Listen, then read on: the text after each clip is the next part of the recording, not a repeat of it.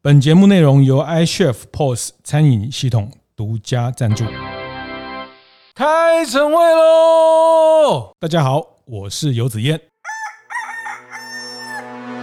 但是现在在 Netflix 可以看到叫速食游戏。我们常常在服务业看到的一个状况，就是呃，商人的思维有时候跟职人的思维，它其实是会冲突的。你可能也会对照到自己在做决策、在做思维、建立团队的一些一些想法的的激荡。观念对了，店就赚了。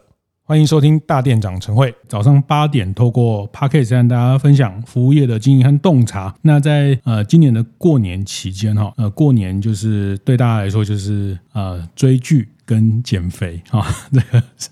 是过年的两个重要的主题。当然我知道这个大店长伙伴很多是服务业的这个经营者哈，就是在呃我们是这样，客人就是当顾客就是在过年就可以耍废哈，但是对很多。服务业经营者来说，过年是呃这个最最紧绷的时候哦。那陆陆续续过了元宵啊，慢慢的现在啊，对经营者来说可以稍微呃喘一个口气哈。那这个做一些学习也好，或者做一些放松哈。有时候学习也是一种放松哈。那我今天要分享一个我在过年追的一个电影哈。那其实这部电影呃很多人都看过，而且它是在二零一六就上映的的一个片子，但是现在在 Netflix 可以看到叫《速食》食游戏，那这个就是在讲麦当劳这个啊品牌的创不叫创办人，然后这待会要解释，就是把麦当劳变成今天的这个跨国营运，变成全世界的一个知名品牌的一个非常关键的人物，叫雷克洛克哈雷克洛克啊，这位经营者，他怎么样让素食改变了人人类的这种。呃，可以说是饮食文化哈。有人说哥伦布发现新大陆哈，那个杰佛逊创立了美利坚合众国哈。那这位克洛克这个刮起了大麦克的旋风哈，改变了呃人类的某一种生活的的形态哈。那呃到到今天，今天全世界三万多家麦当劳哈，有有人统计，它其实供应了每天全世界。呃，接近百分之一的人哈都会去使用麦当劳这样的一个产品哈。那呃，素食游戏这个电影，呃，我其实。陆陆续续看了一些，但是这次很仔细的把它看完哦。那我非常非常推荐大家，呃，可以在呃 Netflix 上面去找这个片子《速食游戏》，在谈麦当劳的整个崛起的过程。那看完这个不过瘾的话，哈，就就跟我一样，再继续把他的这个雷克洛克的这个原著，他叫《永不放弃》的这本书找出来看哈。呃，这本书是他自己的口述的一本一本传记哈。那《永不放弃》是这个。雷克洛克他自己的自传里面的经典的精神，也是他在经营事业的一个很关键的的思考。这段话是他也在电影里面常常会看到，也是在电影里面他常经常引述的一段名言。他说：“勇往直前，世界上没有东西能取代坚持，才华无法取代坚持，只有才华一事无成的人比比皆是。啊，那天赋资质也没有办法取代坚持。哈，那只有资质却不懂利用的人也。”不胜枚举，教育也无法取代坚持。哈，世界上很多都是受过教育的败类，所以只有。坚持跟决心才能无往不利。好，那呃，当然这个自传风格就是比较站在传主的立场，在讲他怎么样成功的创造了一个事业的过程。那在我今天要分享哦，其实可能会爆一些雷哈，但是我想这个雷，这个不是说爆雷。我觉得每个人在看这个过程，如果你一样是创业者，在看这个东西会非常非常的有感哈。我想要呃谈几个事情是在我这个电影里面看到的很关键哈。那呃刚讲其实雷克洛克这个名。可能对一般人来说，他并不是很熟悉，但是大家听到他是创立了麦当劳哈，那大家就会知道说，哦，原来麦当劳是这个人做的出来的哈。但是呃，话讲，其实呃，麦当劳这个名字是怎么来的？其实确实有一对兄弟叫麦当劳，他们创立了在加州创立了麦当劳这样的一个素食形态的餐厅，改变了在美国战后的一种汽车餐厅的形式哈，包括他这种呃这种。流水线的方式制造汉堡，用呃快速的方式提供人们这种呃美味低价低廉的价价美物廉的食物的方式，其实这个都是麦当劳兄弟发明。那怎么会这个公司后来变成叫这个雷克洛克的一个呃成功的一个故事哈？那呃这个这个在电影里面也有交代，也是这个整个电影里面最最有张力的一段，或是大家简单上网 Google 一下就会看到，他这个电影讲的是说这个雷克洛克偷窃了。啊，这个麦当劳的点子哈，简单说是这样哈，就是说这个呃也非常激励人心哦。这个雷克洛克他在参参与麦当劳的这个 business 的时候，他已经五十二岁了哈。那呃大家回头看这件事情，我觉得是是非常他的成就真的是非常可观哦。其实，在雷克洛克他加入麦当劳的时候，他已经五十二岁。那当时他是一个奶昔制造机的业务啊，那他过去也是纸杯销售纸杯的业务员。简单说，他的人生前二十年前。二三十年做的就是一个业务的工作哈，那这个业务的工作其实也是他后来在发展麦当劳一个非常重要的 DNA 哈，喜欢去推广，喜欢去尝试，喜欢去呃卖一些别人认为没有办法卖的客户，这个是他的业务的核心哈，所以他业务的精神，他业务的写意是他的呃这个。雷克洛克一个很特别的部分哦，那我要讲的第一件事情就是说，在商业的世界里面，呃，这个电影教给我们，或是让我们看到从麦当劳这个故事发明这个点子的人，跟最后取得成功的人，其实往往并没有一个必然的关系哈。那当然从，从从产业的这个报道的角度，或是从外界的角度，会认为谁偷了谁的点子哈。那确实在麦当劳这个故事里面。呃，本来它只是一个地区型的小餐厅啊、那呃，雷克洛克他发现这个呃商业的方式，这种快速产生美味的食物、干净的、快速的，然后符合大家需求的这样的东西，它很有潜力推广到全美国哦，所以它就成为他的加盟主，去帮他推动加盟事业的那个角色。那最后整个商业。的成功越来做得越来越大之后，他回头去把呃这个麦当劳的呃商标买到他自己的手上哈。那在呃故事或者是在书本里面有交代，最后麦当劳兄弟用呃在一九五零年代就。呃，卖给他花了两百七十万美金，他用两百七十万美金把麦当劳的这个商标拿到他的手上。好，那所以呃，这个故事的第一件事情，我想要常常提醒，或是想跟服务业的经营者分享就是，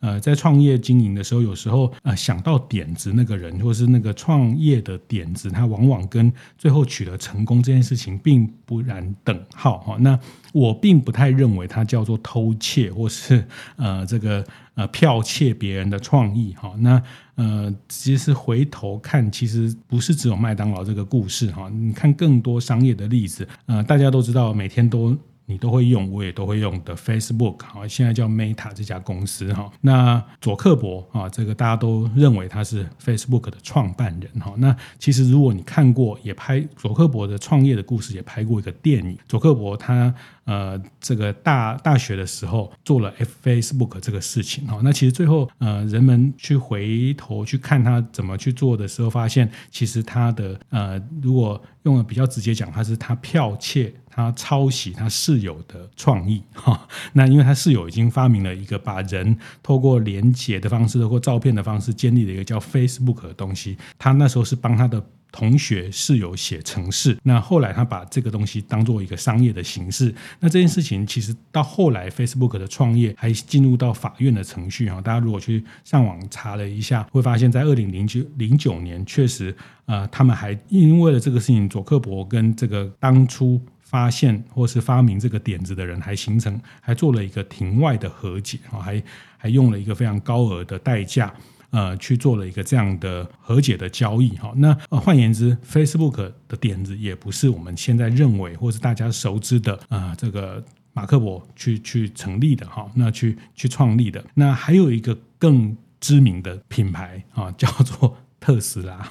大家都以为哦，你去路上问十个，一定十一个人都以为这个特斯拉是这个啊，伊隆马斯克的创作，伊隆马斯克创业，伊隆马斯克发明的哈。那其实呃，回头去看，其实特斯拉这家公司也不是伊隆马斯克创立的哈。那他是是后来参与，他后来进来这家公司，他其实是。呃，本来是一个投资方的角色，哈，那他扮演呃比较像是金主的角色。那后来他也带入了一些一些技术的东西。呃，其实最早有特斯拉这家公司不并不是伊隆马斯克创立的，哈。那呃，当然后面都会有很多这种肥皂剧、八卦剧、八卦的角度来讲，他其实是偷了谁的点子哈。那当然被偷的那个人也会很不爽的去外面跟他讲，其实这个不是我想到，不是他想到的，是最早是我想到的。然后怎么样怎么样怎么样，我被阴了哈，我被怎么样？那当然这个两造都有他彼此的看法哈。那我想从。呃，麦当劳这个故事，其实在电影上，他为了戏剧上，他呃特别把这个事情的张力，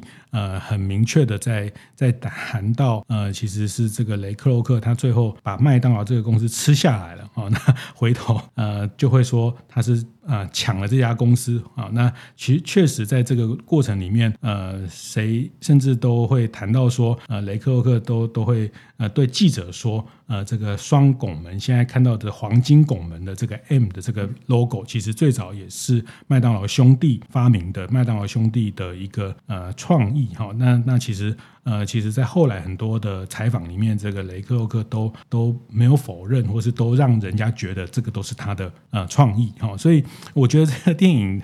大家可以去去仔细推敲。我觉得第一个有趣的点呢，我会觉得第一个有趣的，呃，在从商业的角度看，我觉得。呃，能发发明点子，这个点子跟创意这件事情，呃，其实跟后来的成功，它并没有等号。这个东西，我想要提醒的是说，呃，常常我们都会这个，尤其在产服务业或零售业，我们都会发现说啊，第一个做出来什么的产品的人哈，第一个呃发明什么呃太阳饼的人，还是第一个发发明什么珍珠奶茶的人，其实，在在呃这个第一个发明的人，其实最后在商业上。并都证明，其实那个是不是等于这个商业可以成功，并没有直接必然的关系。当然不是说点子不重要，当然不是说点子大家可以任意抄袭。就是说，呃，你不要以为有一个创业的点子，有一个不得了的点子，它就跟跟成功可以画上等号。那我觉得这个电影里面，它细细的讲了很多，为什么这个光有点子跟能成功这件事情，它不完全可以。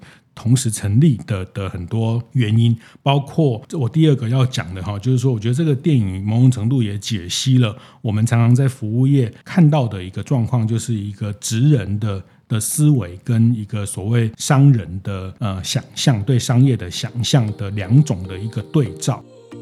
本集节目是由合作伙伴 iChef 支持完成。iChef 是台港新超过一万家餐厅使用的科技，不论是线上定位、点餐，还是现场 POS，都透过一个 App 搞定，而且 App 周周都更新，确保你的功能都最新。欢迎大家 Google iChef 申请免费到店体验哦。我们常常在服务业看到的一个状况，就是一个职人的。的思维跟一个所谓商人的呃想象，对商业的想象的两种的一个对照哈。那呃以以麦当劳这个故事，就是在在早年的这个麦当劳兄弟，他们确实是一个地方型的餐厅，他们也只能去授权呃地方附近的一些店家哈。那在当年呃在七八十年前，还一个呃不是那么的资讯发达的时代哈。那确实透过这样的方式管理。也是一个松散的哈，所以每个地方的菜单的加盟的形式，确实也是一个小店，它没有管理能力的时候，它没有办法去形成一个可复制的商业哈。那职人想的还是一个产品上的一个怎么样在产品上的优化跟进步。我还是讲，不是说产品不重要，就是说我们回到一个商业巨大成功，它要的元素，它并。不完全只有创意，只有产品啊。那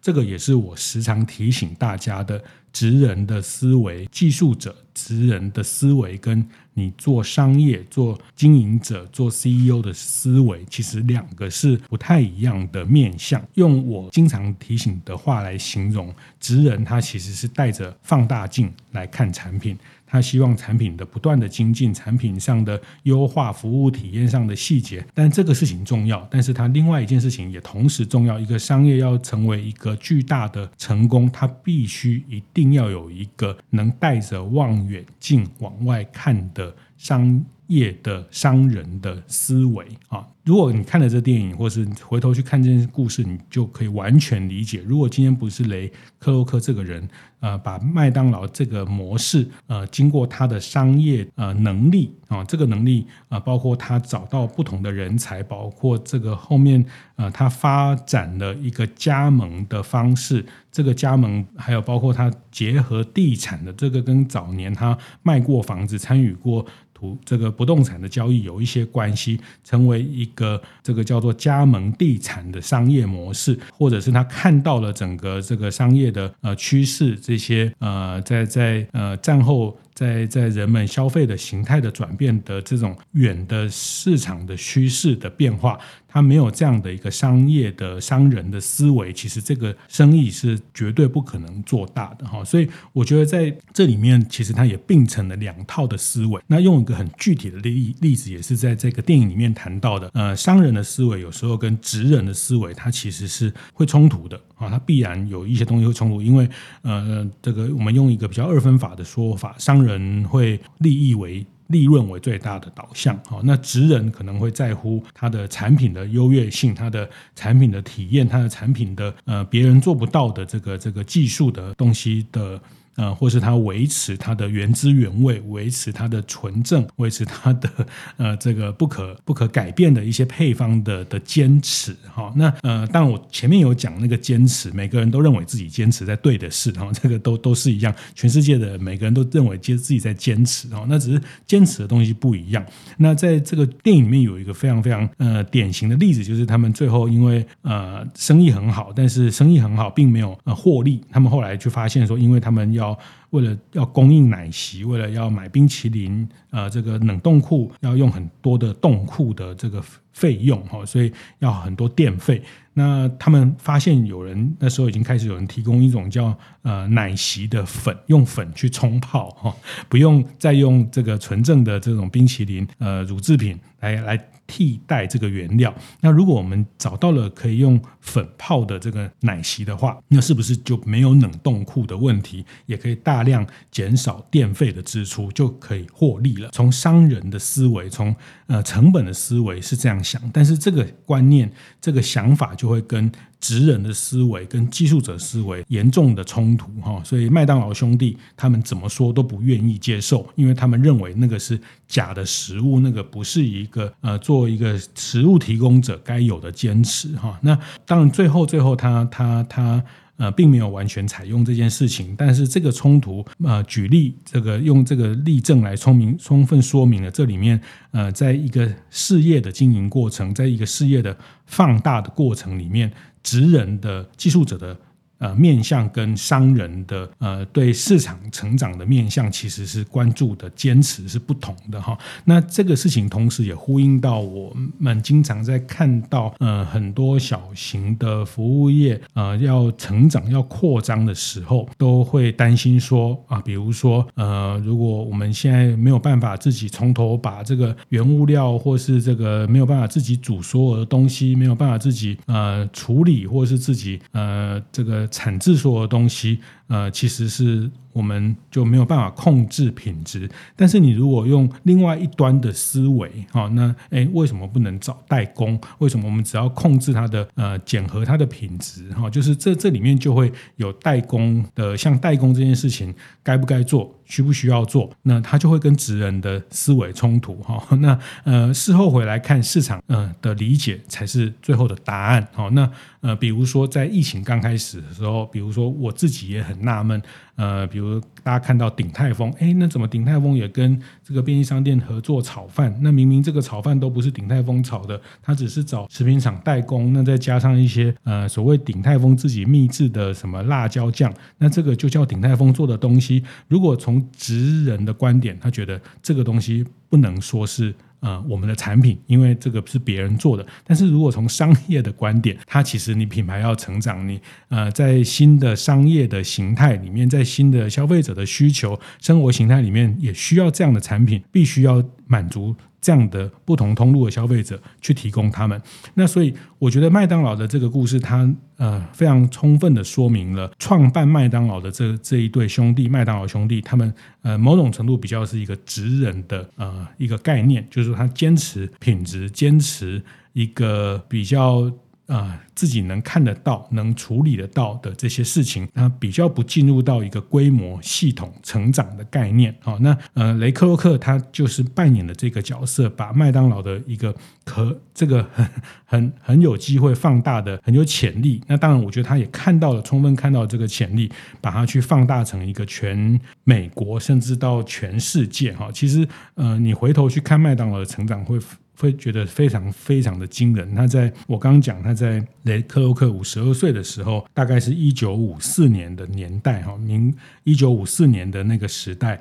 呃，五十年前的时候，呃，他加入的时候，那时候麦当劳是一个地区型的两三家的餐厅。到雷克洛克他呃七十五岁的时候，大概经也不过才经过二十多年，在麦当劳在美国已经成为四千家的一个。呃，连锁的形态，甚至已经呃出海到国二十一个海外的国家哈。那呃，雷克洛克他呃后来在一九八四年的一月十四号过世哈。那那时候八十二岁，那那时候他已经那个呃，这个很激励我们这样的中年人创业哈。你要看他五十二岁才才呃。参参与了麦当劳的这个生意，经过三十年的经营，哈，才三十年经营，他其实到后来，呃，整个这个麦当劳不不仅是上市，他还成立了，包括呃，这个他还买了球队，买了职职业球队棒球队。他还做了非常多的赞助，还成立了基金会，还成立了包括现在看到的麦当劳儿童之家等等。这个在他故事里面都有交代，他后来成立的这些慈善的事业啊，甚至他都到后来已经成为都都可以买飞机的买飞机的这样的一种企业哈。那短短的三十年的时间，那我刚刚为什么特别讲一九八四年一月十四号的他后来呃雷克洛克的过世啊，到了一九八四年他过世，那其实那一年的一月二十八。号就是他过世后的两个礼拜，台湾的麦当劳开幕了，所以呃，台湾麦当劳开幕的时候，呃，这个雷克洛克这个这个先生他已经刚好呃两个礼拜前就就就八十二岁的高龄就过世了哈。那我觉得这段商业的历史啊，非常非常的呃。特别哈，就是放到今天来看，这样的成长的模式依然非常的惊人。那第三点哈，我刚刚讲，我想透过这个电影《速食游戏》，加上后面的他，如果你有机会，我也非常推荐你去看呃《永不放弃》这个雷克洛克这本书哈。那这本书呃，它有点困难，它现在可能原版的书已经呃中文的书它买不到，但是就是电子书或二手书，大家可以去去找看看。那我觉得两边再对照一下，也可以看到一些有趣的东西。主主要是他后面后面的商业的的逻辑、商业的思维，我想特别挑出来。就刚讲的第一点，想到点子的人，想到创意的人，最后在商业的成功里面，他不一定 就是他，不一定他扮演的一个呃最重要的角色。那反而是怎么样把这个商业放大，怎么样去成就这个商业的人。那第二个，他其实也是扣到这件事情，就是呃，大家在做一个商业的过程，你你可能是技术者的出身，你可能是管理思维的出身哈。那其实我觉得两端。的怎么样去在两端里面找到一个一个合作的方式，找到一个呃共识的方式，呃，去去去呃一加一大于二去放大，去找到这个企业可以成长的这个最大的可能性。那这也这本书里面也也谈到。那当然最后呃他他职人的部分被被扫地出门也好，或是他其实也不能说扫地出门哦。你要知道在在这个这个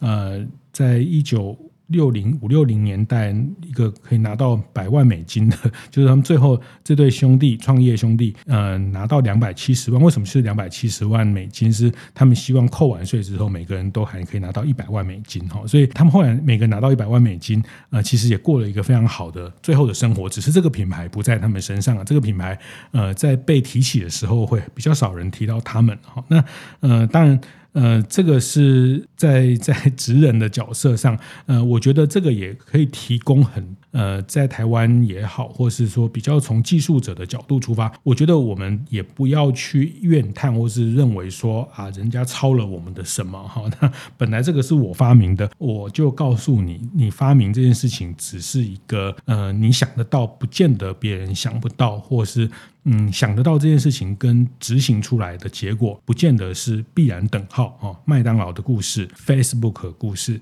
Tesla 的故事，其实你如果回头去看星巴克，呃，也不是舒兹先生创立的啊，他只是本来的一一里面的一个一个员工，在在星巴克哈，那最后把这公司往。把它买下来啊，那这个都是呃不完全是谁想到了这件事情，就是谁就等于这个成功，或者是说呃被别人成功去了哈，我们才在那边靠腰说这个我先想到的哈，这个其实是无济于事的哈。好，那第二件事情就是说职人跟商人的这个角角色，我也。想再次也印证了，就是我们常常提到的，你要有一个放大镜跟有一个望远镜啊。那作为一个职人出发啊，就像我过去帮宝春师傅吴宝春师傅写的这个书里面，他也在讨论这个议题，他也在寻找这个答案。他自己是职人出发，拿到了面包的世界冠军，他用放大镜啊，什么呃发酵几度啊，二十七度或是二十七点五度湿度去看这个产品的这种呃精致度，可是他同时也需要。有他自己的望远镜，所以他去念 EMBA，他去理解商业的可能，他去理解这些呃线上线下未来的整个商业的形式。好，那我想麦当劳的这个故事非常清楚的交代。呃，你如果今天你是职人，或是你今天是呃管理者，或是经营者，或是金主，我觉得在里面你都会看到你的角色可以去发挥，或是必须要去呃面对的挑战。那最后最后，我觉得第三件事情也是在整个麦当劳的成功，大家一定要去关。注的是，它并不是成功的创造了一个美味的汉堡啊。那呃，汉堡这件事情，呃，产品面的事情，呃，大家都会做，大家都不见得不见得它最美味。哈，那呃，我常讲最。呃，品质最好的东西也不见得是市场上最需要的东西，或是最受欢迎，或是卖的最好的东西。呃，麦当劳的整个成功，雷克洛克先生最最值得被学习的商业的典范，叫做加盟制度的完全实现。好，他运用的设计了一个加盟的形式。他在书里面也谈到，包括到今天，呃，这个加盟的哲学，他不做供应商的一种。呃，加盟者哈、哦，就是他不作为一个呃，比如说卖他的加盟主汉堡，卖他加盟主鱼排、肉排的这个供应商，他不当这个呃供应商，但是他创造了一个加盟的系统的这件事情，在书里面自传里面的交代比较详细，甚至他。呃，最后发展出一个叫加盟地产的模式。呃，为什么大家过去都会有一个说法哈，就是麦当劳其实是在做房地产的哈。其实这个说法有一点不是那么精确啊。严格说，更应该说是麦当劳在呃雷克洛克加入之后，慢慢慢慢他们呃因为有有参与不同的这个专业的人加入了这个团队之后，他们发展出了一个叫做。加盟的地产的一种一种产业的形式，产业的模式哈，那是跟地主合作，然后用这个地去不管去买或是跟地主租用，那再去跟银行融资，那再把这样的这个土地啊交给特许加盟的一个加盟商来营运哈，那再从这个营运里面去抽呃这个作为总部的分润，那这个回头看哈，这谈到加盟这段议题呃其实。呃，在在前几个月啊，我跟前台湾麦当劳总裁李明远李老师有几集就在谈这个呃加盟哈，有他们做了一个爱加盟的平台，其实里面一个很重要的理念也是呃跟麦当劳的这样的加盟的系统，从这个系统出发的理念很相近的哈，就是说它其实是一个 B 加 B to C 的模式哈，就是一个呃两个 B 哦，就是总部是一个 B，加盟方也是一个 B，这个 B 加 B 挂号。to C 的一个加盟模式，所以它不是一个 B to C to 加盟主，不是说我卖你东西，你再卖给大家，这是后来的另外一种模式。但我想大家呃，在特别做事业经营，在做加盟设计，或是在做呃连锁的这个概念的时候，麦当劳的这个加盟的精神哈，那呃，甚至他从加盟不是只有加盟，他在从加盟延伸到的地产的逻辑，那这里面谈的就是他很成功的可以在三十年开了四千家店，上市柜，得到银行的融资，得到快速的去展店，后面。之所以有源源不绝的子弹、源源不绝的资源，其实是得力于这样的一个商业模式的设计。哈，你回头去看，在电影里面交代也好，其实麦当劳就跟呃大家所有的行业一样，他们也不是生下来就叫财团哈，没有呃，我想就是我我很很讨厌听到有人说啊，他们就本来就就很有钱啊，所以他们本来呃当然可以做的很好，不是不是，他们很多人都是因为 呃有有方法有有商模，他才会变得很大。很有钱，所有的公司都是从小公司开始。最早最早，呃，在雷克洛克先生，他他也只有一个助理，哈，他也是呃一个人在外面跑，里面一个助理，这样的时间维持了相当久，才有第三个人进来。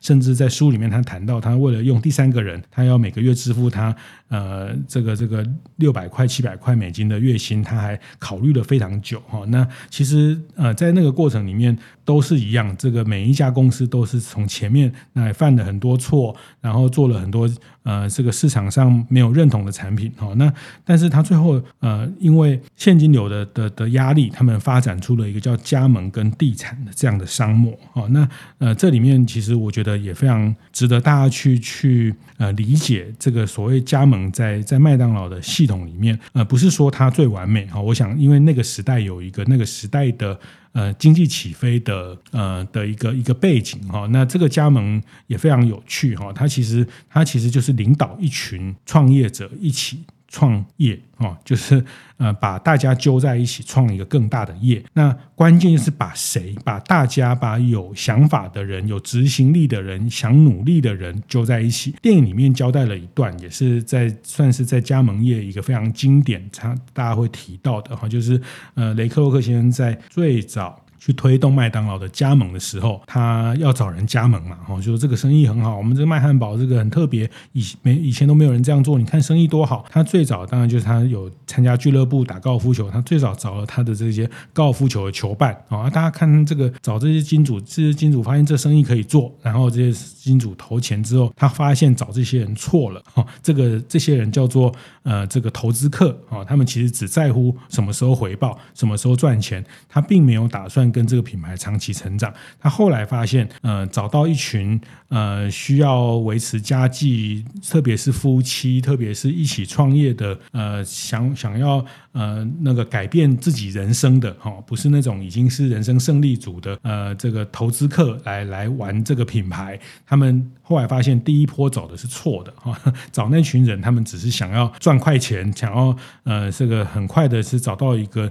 呃能能赚钱品牌，可是。呃，要发展一个品牌的加盟，其实是要找到是一群呃想要呃改变自己生活，想要自己的人生，呃想要找到一个事业的基础，甚至甚至自己每天每天都会在店里面这样的一群人哈。那其实这些金科玉律哈，其实这个都是加盟。事业里面的铁律了哈，其实，在麦当劳里面，其实如果呃像我们这样在做做服务业、做餐饮、做商业观察的人，呃，你一看就知道他在讲的美感是什么哈。那我觉得电影的有趣就是说，呃，外行的看看门。看热闹，外行人看热闹，会看到啊，这里面呃，这个这个电影很好看啊，因为这个这个在讲说这个雷克先生这个人，他呃事业成功之后，然后他不顾他的原配的妻子，这个一直在投资新的事业哈，后来他的妻子也受不了了，就离开他了，然后他最后又去把了这个这个好友的太太哈，就是呃这个故电影里面有很多这样的的情节，也非常呃深刻的描写这个人的个性哈，那呃婚姻这。这点部分在他自己的书《永不放弃》这本书有谈到啊，他前后有三任的妻子，他呃自己有自己的一套说法哈。那这个就是说，在电影里面会会有一些这些比较人性化的呃这种人物的角色的一种一种呈现。但是回到商业的世界，回到商业的逻辑，其实我想大家可以在速食游戏这个里面会看到很多的看。看点哦，就是会看到这件事情，包括他怎么跟呃这个找到对的加盟主之后，怎么找到地产模式。这个地产的模式啊，它可以跟银行融通。那这个后面你再去回头看书，他其实对资本主义，对他自己的呃信仰，他自己对于商业是有一定的信仰哈。那呃，我觉得这个。呃，商业就是我觉得商业的迷人就在这里哈，就是电影里面有一句话叫做他们这种就是他们做业务，然后对竞争这件事情呢是是愿意无所不用其极的去战倒或是去赢得对方哈。电电影里面有句对白哈，说雷克洛克先生说，呃，如果他的竞争对手。溺水了，他一定会拿一个水管往他的水里灌，哦，把他灌死哦，就是这样这样这样的人才会成为一个大的成就。但是这个就是说，在道德上，呃，要去怎么样评价他，这个又是另外一面。但是商业上他，他他的呃这样的的这种为了求胜。为了成功的一种一种付出跟一种呃一种杀气哈，但是这也很吊诡哈，他最后赚到很多钱，他都把它捐给呃很多的慈善事业，他甚至呃在他七十五岁的生日 party，他把很多的股票都分给他的呃很多年跟他在一起的员工以及他的太太，而且他都直接把这个呃股票直接汇到他。这个员工的太太的户头哦，他因为他知道一个人的创业成功，他旁边的人是很关键哦，所以他是非常贴心的。那那这个跟他最早做业务的生活是很有息息相关的哈。那这个电影两个小时左右，我觉得非常值得大家呃，我我很推荐大家呃深夜哈，就是十点十一点哈，小孩都睡了哈，然后呃倒杯红酒哈，去品味一个这样的一个商业的赛局哈。那呃，如果你去看他的书里面。会把加盟的他们怎么样在呃那个阶段呃有一些我坦白讲我并没有看得很懂哦，因为它跟整个美国的税法或会计的银行的那个时代的做法有一些关联哈，但是你会看到说它其实成功的关键是在。呃，这个加盟的模式带来的现金流跟地产的关系啊，那那这里面人才也是这这个故事里面谈到的，就是他用了非常多不同领域的人哈，让呃有过去是做地产的，有过去是做呃这个呃还是呀，就是做做大事业做事业的人，就是呃辨辨识人的能力要很厉害。然后呃，雷克洛克先生他自己做业务，他是一个好的 sales。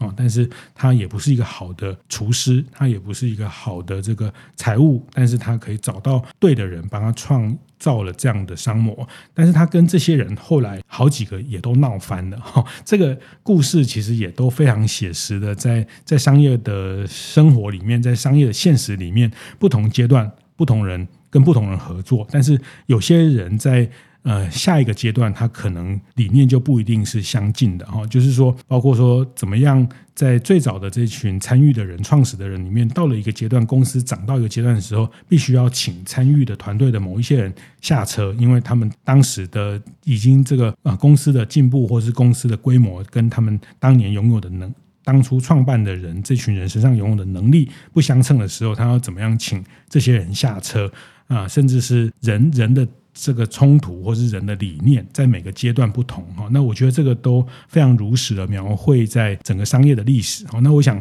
看看这些东西，就是说大家。呃，它有一部分的的戏剧效果，但是看一看，大家会比较了然于心哈。其实一个事业的成长，一个事业的呃长大，一个事业的发展过程，我们可能会在对的时候遇到对的人，可能在对的时候遇到不对的人，不对的人会给我们对的方向，那对的人到下一个时候可能就变成不对的人哈。那其实这个都不是谁是好人谁是坏人的问题，它关乎这个事业在在不同时间点。的需要成长的的方向，需要成长的助力是不一样的哈。当然，成者为王，败者为寇。最后检视的是商业的成绩、商业的结果啊，它是成就了一个什么样过去没有人做过的一个商业的形式啊。那我想麦当劳这个故事，我觉得非常的精彩哈。如果这次当我说，因为这几年我。我们这样子透过大店长的平台，陆陆续续看了更多的伙伴在在在做商业的过程里面遇到的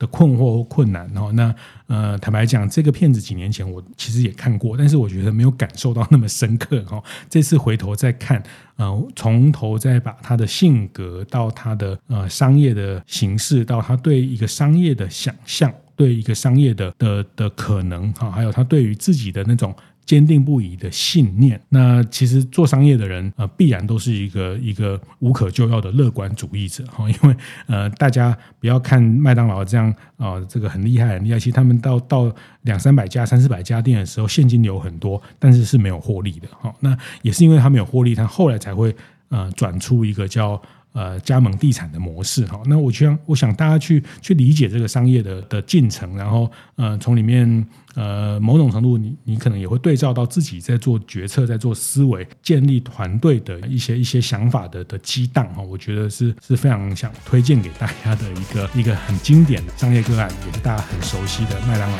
谢谢。会后记得在 Apple Podcast 订阅、评分、留言。有任何想在晨会上讨论的议题，也欢迎提出。大店长晨会，下次见，拜拜。